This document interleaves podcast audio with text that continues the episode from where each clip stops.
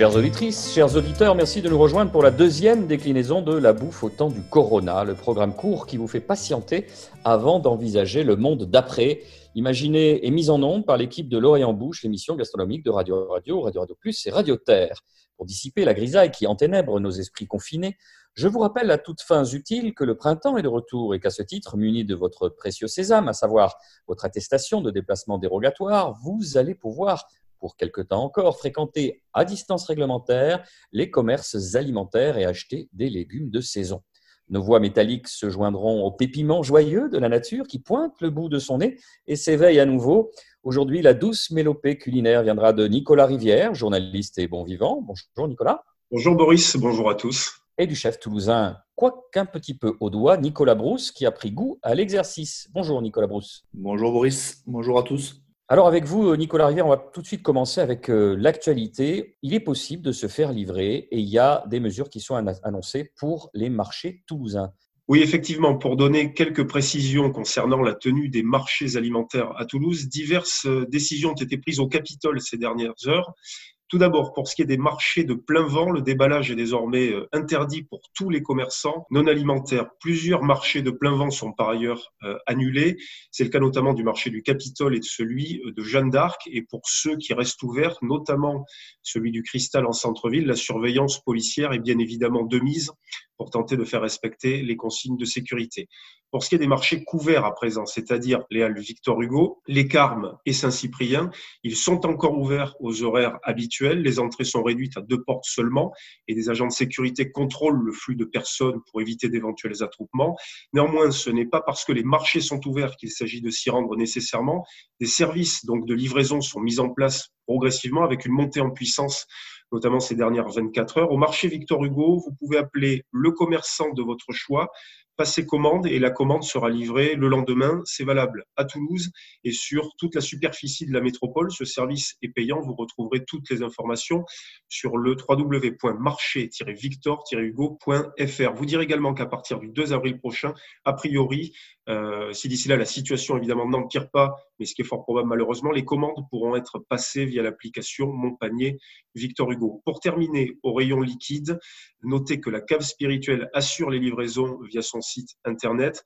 Le temps des vendanges est ouvert ce samedi 21 mars de 15h à 19h. N'hésitez pas à passer commande sur le site internet du temps des vendanges pour n'avoir qu'à les récupérer ensuite. Tout cela pour éviter la formation de file d'attente, bien évidemment. Et puis, pour terminer, pour les habitants du secteur de Balma, sachez que Invino Fredo est ouvert, évidemment uniquement pour la vente à emporter. Merci Nicolas Rivière. On se tourne euh, presque traditionnellement, puisque c'est notre deuxième émission, vers Nicolas Brousse. Euh, on a envie de se faire un petit peu plaisir. Euh, vous, vous allez évoquer une recette de petits pois. Oui, euh, comme on disait hier, le printemps est là, donc on va faire une recette simple et hyper efficace, c'est-à-dire des petits pois à la française. Il faut à peu près 800 grammes de petits pois écossais frais pour 4-5 personnes. Ensuite, il vous faut 7-8 oignons nouveaux, émincés, un cœur de laitue, un petit bouquet garni, sel, poivre, une cuillère à café de sucre, un demi-verre d'eau et on ferme la cocotte, tout ça dans une cocotte. Là, on fait légèrement suer, un demi-verre d'eau, on laisse cuire ça tranquillement 10 minutes et ensuite il n'y a plus qu'à déguster. Le souci que j'ai moi quand je fais les petits pois, c'est que c'est souvent pas très ferme. Comment on fait pour garder quand même un peu pour que ça ne fasse pas petit pois de la cantoche? Ah ben les petits pois de la cantoche, c'est pas bon parce que c'est en boîte. c'est pas plus compliqué. Et sinon, euh, soit on les cuit dans une eau salée, euh, un, peu style à l'anglaise, et on, vient contrôler de temps en temps, euh, comme les pâtes, si on met pas de minuteur, la cuisson. Sinon, comme je vous ai dit, là, 10 minutes à frémissement et il n'y aura pas de surcuisson. Une deuxième recette, c'est une petite sauce traditionnelle Ouais, je voulais rebondir un peu sur la recette d'hier avec des asperges et faire une petite vinaigrette un peu funky, on va dire, euh, de confinement de placard. Donc, euh, pour changer un peu de l'huile et du vinaigre, on va partir sur du fromage blanc. Je pense que tout le monde a dû stocker ça dans, son frigo. Fromage blanc, blanc de haché, jaune de haché, capre, cornichon. Voilà, un peu l'esprit d'une gribiche ou d'une ravigote euh, dont on a l'habitude de manger avec la tête de veau et eh là, ça nous permet d'avoir une petite sauce vinaigrette euh, qui peut aller euh, très bien avec les légumes verts de, saison, euh, fèves, petits pois et asperges, ou peut accompagner un poisson vapeur si on a envie de garder la ligne, ou un blanc de volaille. voilà, faire quelque chose de, de, très simple. En plus, ça peut plaire aux enfants. Nicolas Rivière.